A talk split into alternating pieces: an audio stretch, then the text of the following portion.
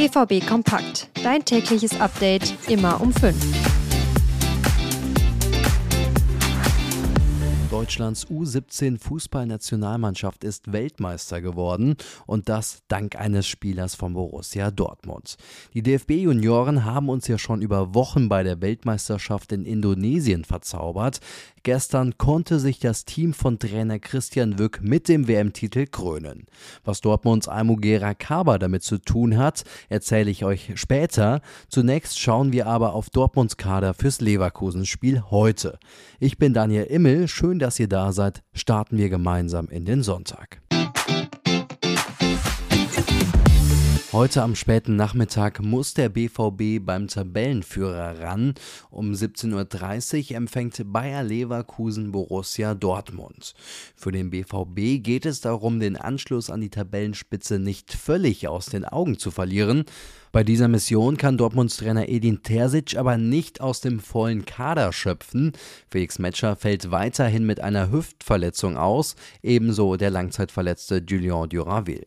Bei drei anderen Spielern darf stark bezweifelt werden, ob diese im Kader stehen sagt Edin Terzic. Niklas Süle konnte weiterhin nicht trainieren mit der Mannschaft und genauso wenig äh, Rami Benzibaini und Sali Özcan. Die konnten die letzten Tage jetzt nicht mit der Mannschaft trainieren. Da werden wir heute und morgen dann aber auch abwarten, um dann eine finale Entscheidung zu treffen. Aber natürlich wird da die Zeit ein bisschen knapp. Für die drei werden dann wahrscheinlich Thomas Meunier, Matteo Murray und U23-Spieler Antonius Papadopoulos in den Kader rücken. Für das Topspiel heute muss bei Borussia Dortmund alles passen. Der Champions League-Sieg unter der Woche macht aber Mut. Edin Terzic ist übrigens von den Leistungen der Leverkusener angetan.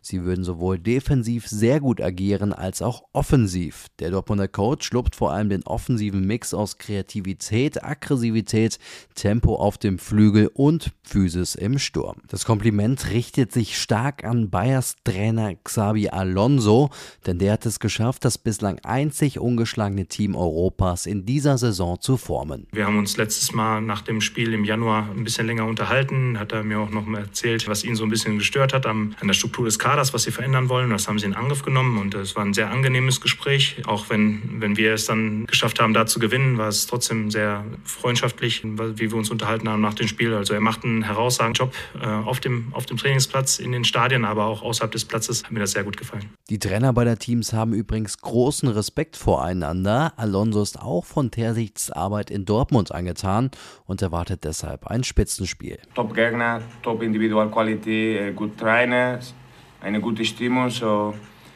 Es gibt viele Gründe zu denken, dass äh, am Sonntag haben wir ein Top-Spiel. Mit einem Sieg kann Dortmund in der Tabelle auf sieben Punkte verkürzen. Bei einer Niederlage drohen bis zu 13 Zähler Abstand. Meine Kollegen werden übrigens morgen aus Leverkusen berichten. Ihr erfahrt dann alles zum Spiel auf ruhenachrichten.de und in den sozialen Netzwerken. Dort heißen wir RNBVB. Und damit euch gar nichts mehr entgeht, lege ich euch unser BVB-Abo nahe.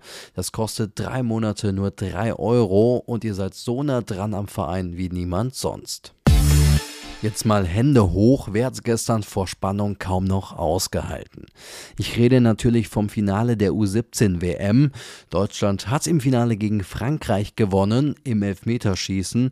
Den entscheidenden Elfmeter hat der Dortmunder Almogera Kaba verwandelt und somit Deutschland zum Titel geschossen. Bereits nach 50 gespielten Minuten sah es so aus, als könne Deutschland den Titel holen und das in der regulären Spielzeit. Zu diesem Zeitpunkt führte Deutschland 2 zu 0.